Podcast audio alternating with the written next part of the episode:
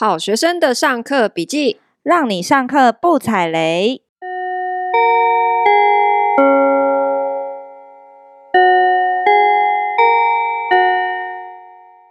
大家好，我是好学生 Ivy，我是麻瓜 Toddy。我们今天是回应粉丝特辑，我们要回应粉丝的什么问题？有一个粉丝叫陈子琪，他说请教 Toddy 老师，希望有机会听到有关。佑胜迷你屋之类的费用啊，广播等题材，所以我们今天要来回答他这个问题。叫做广播题材，他自己讲的啊，关我什么事啊？哎、欸，好啦，就是出来面对哦。你在写什么？就是我希哦，希望我们 Podcast 帮大家开箱。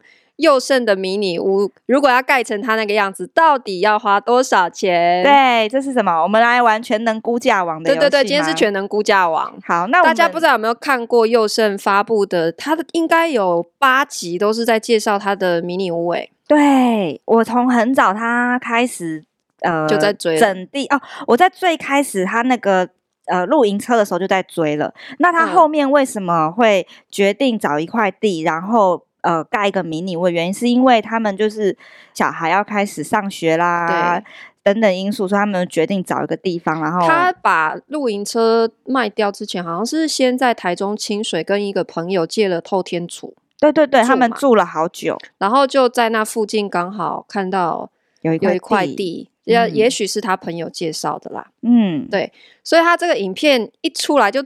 造成轰动，超好看，就造成一股买屋租地的风潮，因为他地是租的嘛，啊、然后再自己盖房子、嗯。我怎么觉得听起来很聪明？因为你之前有说过，那个地其实没有想象中的便宜、嗯，因为你可能一买就要买好多，什么一家、啊、什么的。对啊，所以因为现在房价那么高，所以大家看到他这样子做，都会想说：对耶，那我我可不可以不要买地自地自建，我用租的会不会比较省钱？我们今天就来。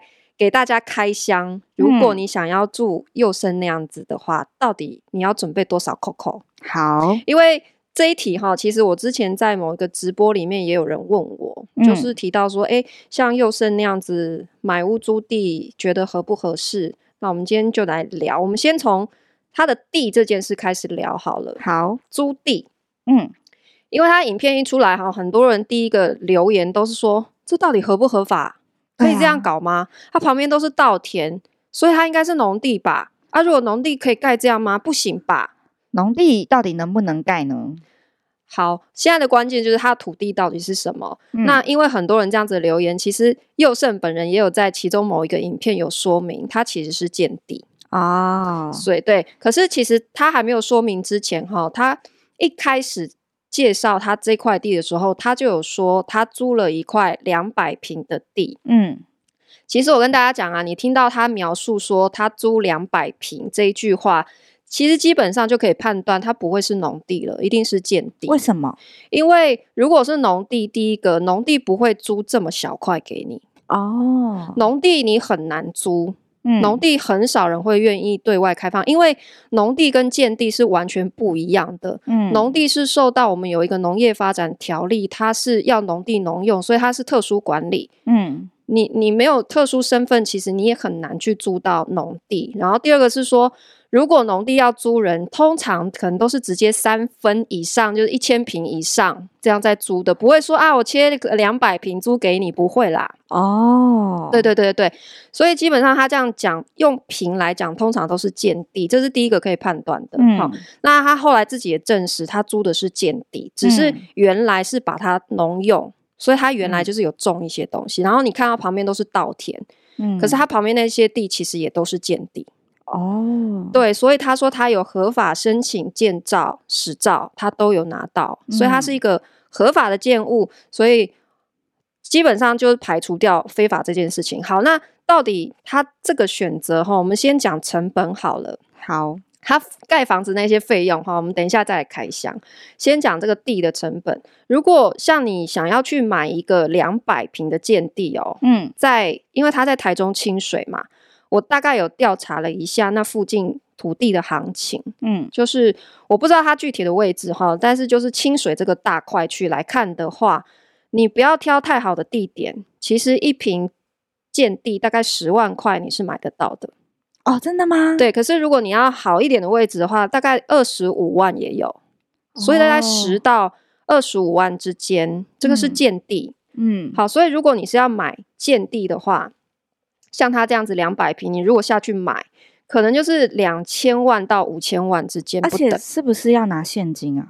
对，其实建地哈，你最土地，我们讲土地融资，土融最多就是五成啊，所以你至少要准备一半的现金，那至少就是一千万咯。对，所以你想要自地自建，其实第一个门槛就是在土地的现金量，嗯，还还不包括你后面要盖房子的钱哦，嗯，好，那如果是农地的话，嗯，农地其实基本上没有办法盖盖成像它这样啦，嗯，因为我刚刚讲说农地它是。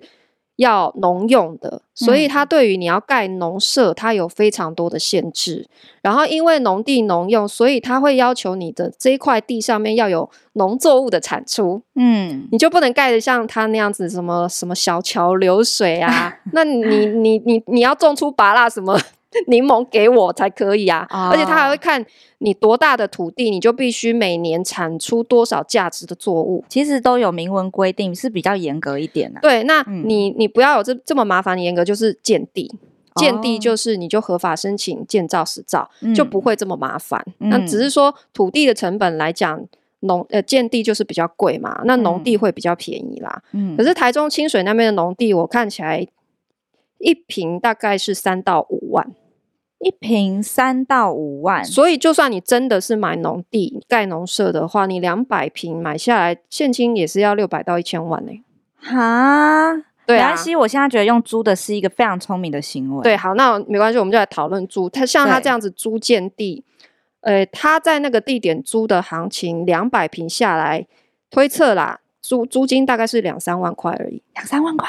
是不是真的很便宜？对呀、啊，好像可以耶。农地会更便宜哦。然后再放一个那个，不是人家前阵子很流行组哎组合屋嘛，货柜屋嘛，人家不是说十几万就可以了？那我这样子是不是租下来好像一家人住在那个货柜屋？对，你如果只从土地成本来看，确实哈，你就不用像买地要这么多钱。对，那没关系，我们接下来。再来讨论说，我觉得盖房子要多少钱？我觉得你后面好像又要打坏我的梦想了。没关系，你今天哈，你就是负责做梦。好，那我今天负责就是讲钱钱钱，我就会讲很实际的，好吗？好好，你继续讲，然后讲完大家再自己评估值不值得做这件事情。好好好，所以我先讲结论好了。不要吧，要那么快就要让我死哦？好，来吧。我觉得没关系，我觉得就先让大家知道结论，就是。嗯今天你想要跟佑胜一样，在一块两百平的土地上盖成像他那个样子，到底盖成什么样子？哈，大家可以自己去小桥流水森林哦。对，大家可以自己去佑胜的那个 YouTube 看，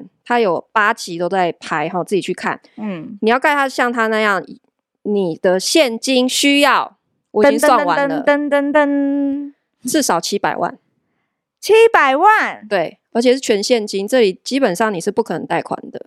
他其实你刚讲七百万，我想说啊，房子一千万，我这样好像也蛮不错的。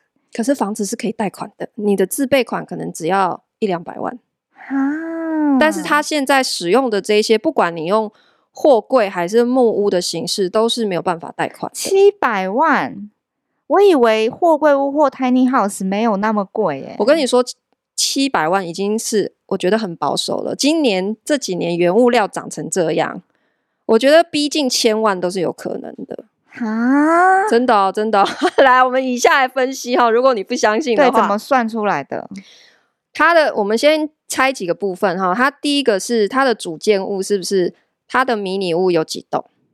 它好像是两栋，比较主要的是两栋。它其实是二加一，就是它地上的建物有有三个，就是第一个是它。呃，它有一个有合适，有没有？对，两房一厅对的主建物，就是一进去的地方，然后有厨房、嗯、这里哈，然后是日式的这样，然后还有一小栋是他们的卧室，卧室比较小，只有五平。对，刚刚那个两房一厅是十三点五平。嗯，好，然后还有二加一的加一是它旁边还有一个小小的看起来像玻璃屋的地方，嗯，是它的影音室，可以看电影。然后平常是猫咪住的地方，对，那个旋风帐我也是非常的心动，因为感觉不会很贵，然后又一天就可以完成，然后那个那个旋风帐，它其实就是像是你你看到那种展览馆嘛，巨蛋展览用的那种帐篷，对，或者是我在猜，可能信义区不是中间会有一条，然后中间也有一些长得很像那样的玻璃屋，嗯、所以它这里面其实呃，它的建物就包括了两种不一样的建材的东西，对，它的呃十三点五平那个主屋跟它的卧室，这个是同一个厂商的产品。然后那个旋风帐是另外一个厂商的产品。嗯，好，那他有一集他就在介绍他去挑选的这个小木屋的过程，以及他为什么最后选择这个日式的小木屋。嗯，他不是有介绍说他先去看了货柜屋，对，然后中间看了一个日式的小木屋，哦，那个好漂亮。对，然后最后是美式的小木屋。对，那货柜屋可能大家就可以想象。是大概是什么样子？空空的，对。然后日式就是他最后选择的，他现在最后盖出来就是采用日式红屋。它为什么叫红屋？是因为它里面所有的木头都是用块木，嗯，去做的，都是实木。然后里面有两间小和室嘛，所以基本上看起来是非常日式风格的，会呼吸的家。对对对，它号称是会呼吸的家这样子。然后它的结构体是用钢构。嗯，但是室内装潢是全部实木这样。那最后一个是美式的小木屋，基本上也是都是用实木去做的。嗯，可是它可能呃客制化的程度会更高一点，因为那个日式其实它是固定好尺寸跟格局，你只要挑就好。哦、比方说，哦，我就是挑这一个十三点五平的两房一厅，嗯、然后再加一个我要五平的卧室，你可以拼接。因为它是已经固定的产品。哦，然后它装修也是全部都帮你做好了，你基本上没有什么要特别选配或是你要再去客变的东西没有。嗯，可是那个美式小木屋基本上就是呃可以重新帮你规划设计打造的，然后它影片里面其实也有大概提，他不是拿了一个那个 brochure 给大家看说，哎，那像。它盖成这样子大概要多少钱？嗯、那看起来美式木屋是里面最贵的，好像一两百万，三四百啊，这么贵、啊？对，就是看你的量体。Okay. 好，你如果要做到可能一个三房大小的正常的那种呃，成人家庭空间，大概要三百万。嗯，对。那日式小木屋要多少钱？你知道？他其实都没有公布价格，对不对？可是我跟你说，他最后选的这个日式木屋，我还真的亲眼进去看过啊。为什么？大家记不记得台东有钱阿伯？哦，有钱阿伯那一集，对，我是不是有聊到过？有一个台东有钱阿伯，他住在那个悬崖的峭壁边，哼然后他悬崖峭壁旁边有一个小小的小木屋，是做客房。你是说资材室吗？对，他是申请作为资材室。然后他这一间小木屋就是这个厂商同一家做的，哦、然后里面的格局跟佑胜一模一样，嗯，就是两间小和室，然后有厨房有客厅这样子。嗯、好，所以我这里可以直接讲它的价格，多少钱？十三点五平这样子一个小木屋，差不多两百万哦，要两百万，两百万，就那个十三点五平还不包含旁边的卧室吗？不包括。啊，所以他卧室五平比较小，大概是在八十万左右。嗯，可是他有提他是买二手的，所以 maybe 是厂商有给他一些优惠折扣，或者是他是买样品屋之类的啦。嗯嗯，那我觉得打个折七折，两间加起来也是要差不多两百万。嗯，要应该要对，而且我跟你讲，这两百万是不包括施作的费用，因为。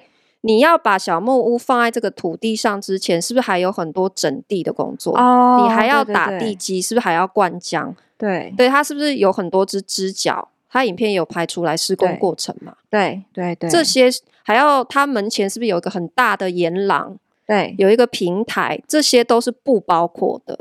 两百万只是这个小木屋本体而已。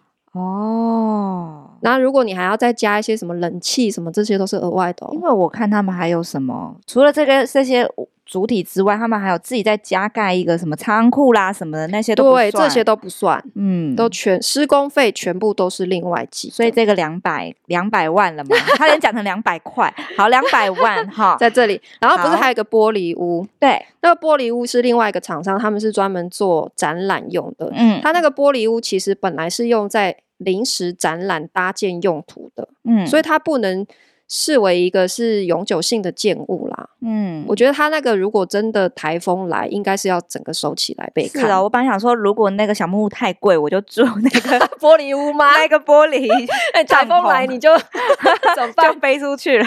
对啊，而且它那个顶棚也是，他有讲为什么叫旋风帐，它是集水的功能，然后流流流，像旋风一样，然后流到地上这样。哦，它只是一个集水，流到邻居家。你如果要在都市做这件事情，就是流到旁边去。对它，它真的就只是一个帐篷，只是它是折叠门，然后玻璃式的。嗯、它这里也没有公布价钱，然后这个我我没我之前。没有接触过，但我自己推测那个帐篷应该是五到十万之间。嗯，觉得应该差不多哈。对，嗯，好，然后其他它还有什么？它还有整地耶。我觉得整地那块我看到就想放弃，因为我 那个风沙好大，然后又看得很辛苦。对啊，他是不是跟他老婆就是一开始就是怪手来帮他把地挖挖挖之后，然后后来人家就跟他讲说，因为你现在填了沙，那个土地都是松松的，嗯、太松软的土地。卡车一进去就直直接掉下掉下去了，对，你就不用说还要盖房子了，嗯，所以要先把那个土弄夯实，嗯、那方法就是你要先灌水。然后他不是一开始他们傻傻不知道，还自己跑去五金材料行，对，然后买了一卷很长很长的那个黑色塑胶管，对对，然后自己接水，想说好，那我现在引水灌溉这样子，对对对，就弄半天也搞不定，后来都破洞了，然后到处破洞，他们两个看起来好惨，超狼狈的，然后后来是哎，还是交给专业，对，然后过了三个礼拜之后，就再给大家拍一个新的影片，就说哎来，大家已经请专业的弄好了，就直接请专业的水电。嗯，整块地就是拉那个水管，弄得好好的，嗯，就是像自动浇灌。所以我们想的洒水，还以为很简单呢。两百平怎么可能就是直接拿一个水管那边洒，对不对？对对对，你没有一些很大型的机械去辅助，嗯、其实真的很难做到。专业专业。对，然后我觉得自地自建，可能大家呃比较会没有想到，就是你一开始要整地，嗯，这这个费用，嗯，因为。你原来一块素地，对不对？它本来又是农用的，你要把它整理成可以盖房子的地，嗯，这个就叫做整地。那整地也是要钱的，而且整地钱不少诶。大概要多少？我跟你说，我之前去台东看过一块农地哈，然后因为那个阿伯本身也都是农夫嘛，嗯，然后我去看的那一块就是全素地，连水电都没有，然后上面还有树。有一棵大树，然后旁边都是全部杂草，就是有一点荒废的地。我就问他说：“诶，那块地我记得大概三诶三分左右，嗯，三分就差不多一千平的地，嗯，这样子。那这块地我如果要整起来要多少钱？然后那个阿伯跟我说，如果我自己帮你做后，差不多三十万呐。啊，三十万哦，整一个地要三十万，整一个地就三十万了。哇，然后整地你两百平跟一千坪。会有差一点点呢，可是老实说，大概也不会差太多啦。哦，所以在它两百平这一块整地，其实你就要抓，我觉得三十到五十万是跑不掉的。嗯嗯嗯，对，好，这是整地的钱，然后整完地还要干嘛？你应该要有拉水电这个过程。对啊，对对整完地是不是还要请水电工来帮你拉水电？对，然后你又有植物要种，是不是？你可能到处都要有有一些可以开水水龙头的地方？对啊，对。那还有你房子里面也会有水电要做嘛？啊、对对，那你这样子整个两百平的范围，室内室外全部做起来，少说也要五十万呐、啊！我怎么怎么觉得不止啊？感觉是一个大工程。所以我我就跟你讲，我估的已经算蛮保守。好，我们估的是已经是便宜的喽。对，因为我们也常常听到，就是三十平的房子，老房子整修，很多屋主。就已经花到五十万，对对对对，对不对？对，何何况你是一个两百平的地，就是从无到有那种感觉。对，只是说你的水电有简单也有复杂的做法啦。那我觉得你基本就要抓五十万，我们就抓保守了啦。对，就是真的已经最少了啦。嗯，好，然后接下来他一进门是什么？是不是有个很豪华停了两台车的车棚？对，还有一个仓库盖出来的，对不对？嗯，然后他停两台车，一台是特斯拉，一台是反正他们夫妻一人一台嘛，哈，嗯。好，然后一个仓库是钢构的，嗯，然后那个车棚旁边又是有南方松格栅，嗯，车棚加车库，我目测这两个加起来大概也要四五十万。什么？这也要四五十万？你知道钢材现在很贵，我知道好像有有在涨嘛，那个中钢的那个股票好像。好了，继续。然后接下来他不是有一集跑去干嘛？买树。嗯，因为他种很多树，对不对？他开始做庭园造景的部分。对啊，然后他去挑那个树是，诶、欸，因为他有委请一个设计师，所以应该是设计师那边有人。呃，带着他去买的，嗯，然后知道怎么帮他挑树，因为他是拿着那个设计师的图，已经指定好要种什么树，嗯，然后带他去挑的，这也是一个专业啦，这真的很专业，嗯，因为你要认识树这件事情就很难呢。像我就是树痴，嗯，你还要知道哪棵树比较适合在这个环境，因为它好像有些树是拿来当。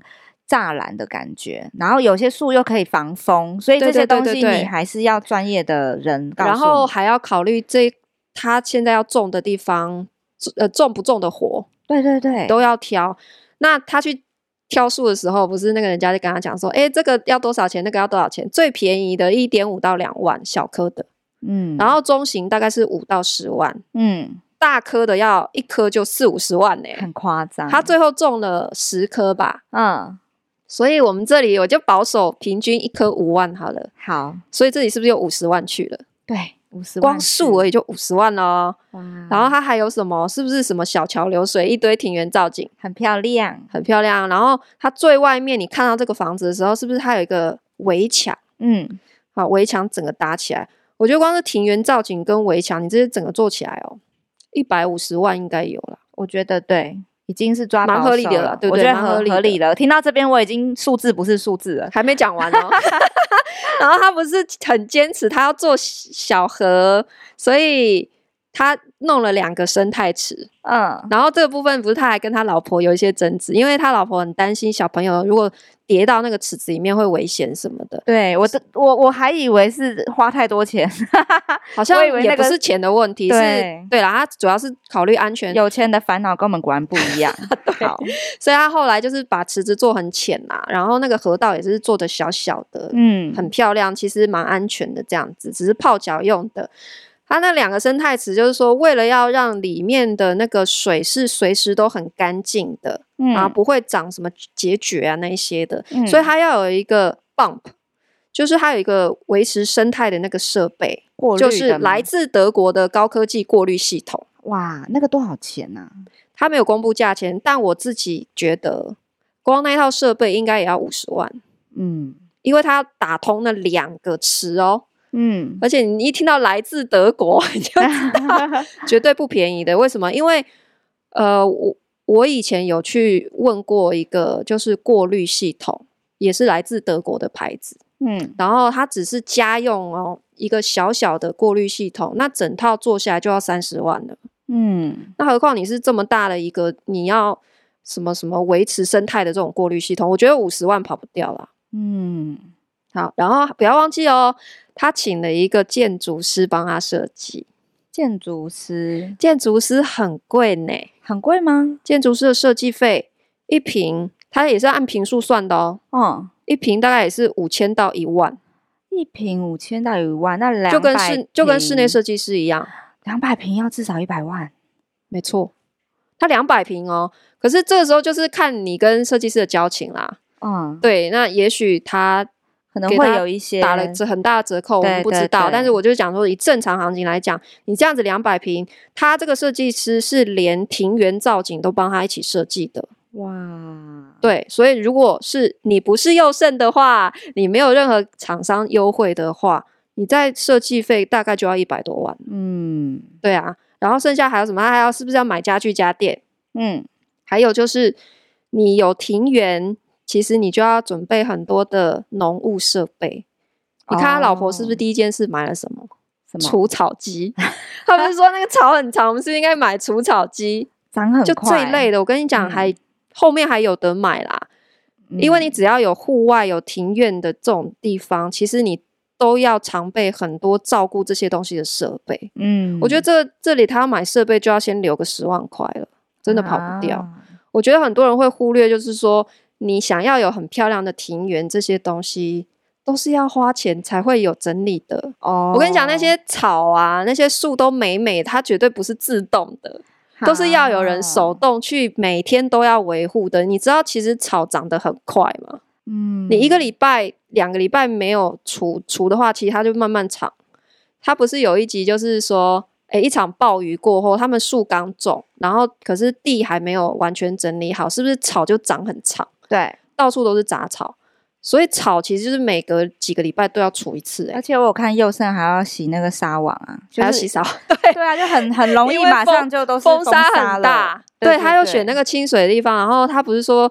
一开始超崩溃的，就是每天回家那个桌子全部一层灰，嗯，然后后来受不了，就是自己去换了那个什么荷来自荷兰的防霾纱网，对对对，后来就是连外面有人抽烟都闻不到，哎、欸，那个不便宜，因为我之前也有想要买买过那个东西，嗯，然后好像一个一扇可能就要一万吧，你就这样想，一扇就一万，你要换成那个的话，对，所以我后来就自己换，自己去外面买，可能。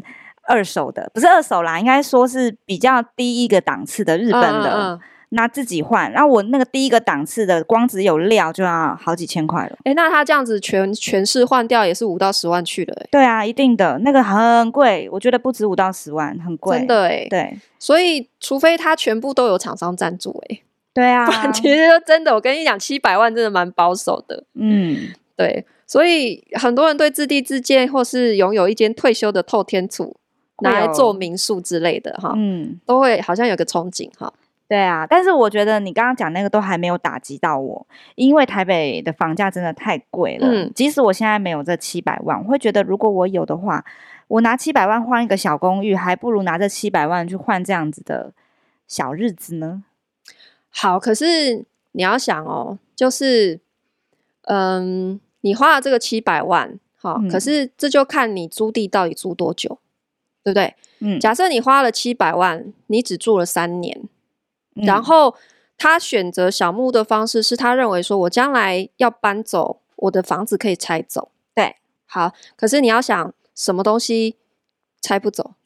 就是除了小木屋以外，所有东西都拆不走，欸。哦，所以你的意思是说，那七百万里面其实只有两百两百万是小木屋，而且过几年之后，你的这个小木屋也是已经折旧，只剩下几十万的残值是你可以带走的。哦、所以七百万里面，你只剩下七十万的残值，然后你等于花了六百三十万在整这块你的乐园，所有的树、所有的小桥流水你都带不走啊，水电也带不走啊，对不对？对耶，因为这就是装潢的一部分嘛。嗯，那。其实就像我们做室内设计的时候，也会现在有很多人说，你要记得装潢这件事情，它是奢侈品，嗯，因为装潢不会为你的房子带来任何的增值，哦，它只是让你自己住爽而已。你将来如果房子要卖的时候，装潢不会为你房子加任何的钱，嗯，他还是看你房子原来结构。你跟他说，哎，我花了几百万装潢，哎，他会跟你讲什么？这风格我不喜欢，你全部拆掉啊！我不需要哦，对不对？对对对，所以你看他现在放在这个土地上面，这土地不是他的，对，你租几年而已。那你要考虑的就是这个摊提的成本，你愿不愿意付？而且还有一个现实的问题，就是你那时候跟我讲说，其实清水风沙很大。然后有草的地方就有蚊子，没错，有草的地方就有蚊子，大家真的要 相信这一点。我想说，对耶，因为我们我们会真的待在户外的时间有多少？嗯，大部分的时间我们还是会比较习惯就是在室内，对不对？对，因为你看到他拍那些影片，看起来很舒服、漂漂亮亮，然后小朋友都在那边跑来跑去，你可能不会想到的是，他晚上全部都是蚊子，哎，对啊。而且我现在不是住在一个那个顶顶楼的那个有一个小花园的地方嘛？嗯，我真的我虽然很喜欢那花园，但我真的会使用到它的时间大概一一天也不过一两个小时。我大部分时间还是在室内活动，所以我就觉得说，哎，你你要花个五百万砸这么多钱在户外，我觉得应该说你你想要享受，可能比方说一天之中有半个小时时间是在户外。很舒服，就是晒着太阳、吹着风的这种感觉。可是你可能要花一天两个小时啊，是为了要整理这个房子的时间。哦，我刚刚是不是提说，你要为了维持这个庭园永远都这么漂亮？事实上，你要付出很多劳动力的。真的，我跟你讲，我们都市人 都会想象说，好像乡下的这些很漂亮的东西都是自动，它真的没有人会帮你自动，欸，都是你要自己手动去整理的，要去除草，嗯，要去清水池，要干嘛干嘛的。对，这些东西不会拍给你看。你花掉的时间绝对比你在那边晒太阳的时间要更多的。嗯。所以我的结论是你只要在自己顶楼盖个小花园就好了。真的哦，都市里的解放，对对对，所以我觉得像你那样很棒啊！就是你住在一个市中心里面，生活机能很好，可是你有自己的一个小露台，对，然后有自己的一方小天地，对，然后你也不用花那么多时间去整理它，对对，就是才一才十平而已，哪像他们这个两百平，他是要怎么整理起？我也是很佩服他。而且你看他去选树的时候，他不是有拍出来，就是哎，他现在很痛苦。然后人家问说你怎么了？嗯、然后他就说：“哎，我选完树，我才发现说每一棵树要架那个支架两年，嗯、他才种得活。嗯”然后他就发现这件事，他就很崩溃。他说：“这真的很丑哎，我连我会不会住在这里两年我都不确定了。这样我还真的要买这个树吗？”对啊，他才租三年而已，那个地对不对？后面有没有人家帮他租给他，你也不知道。而且他自己的计划也是三年后可能会带着孩子去。去外面世界开始环球旅行，这样子。对，那所以你所有除了买小木屋以外的所有的这些装潢费都是带不走，等于都是耗材。对，你就是沉没成本哦。我建议大家啦，如果你向往这样的生活，你真的还是你可以去乡下先住一小段时间，你可以去住民宿也好，或者是你是去 long stay 都可以，先去住住住看。你真的不要只是。在在都市里面生活很久，然后你就贸然跑去乡下，哈买一块地住一块地，然后你就开始要盖房子。哎，你不是住过乡下吗？你要不要？我就是住过了，才会跟大家讲这些大家可能没有想象的事情。因为因为我以前也是抱着这些幻想啊，我所以我现在才这么理性的。对啊，你要很久没有回去台东。对啊，而且我跟你讲，那就是很多人以为乡下很安静，其实真的不一定啊。那个什么虫虫叫啊，然后鹅叫啊。没有，我们就是想听嘛，奇怪。不过真的啦，有时候我们自己都不了解自己了，还是多去尝试一下不一样的生活方式，可以更了解自己喜不喜欢啦。对，你先去住一小段时间，你才会真正体会乡下生活事实上是什么样子。好的，这是给大家的良心建议哦。良心建议，七百万的一个教训啊，没有啦，人家优生做的很开心。他对，就是当然你开心就好，但是我只是告诉大家说，你可能需要考虑的事情有哪些，可能要花多少钱。如果你还是甘甘心乐意，那当然就去。对啦，就是我们只是比较实际一点，告诉大家这个梦想的价格。对，你就是去算好那个摊体的成本。嗯好，嗯，那如果大家听到这边还有没有什么问题想要问的话呢？欢迎随时留言告诉我们，因为我们真的会很认真的回答你的问题哦。没错，我们今天的分享就到这边喽，下课喽！噔噔噔噔噔噔噔噔噔噔噔噔噔噔，布布。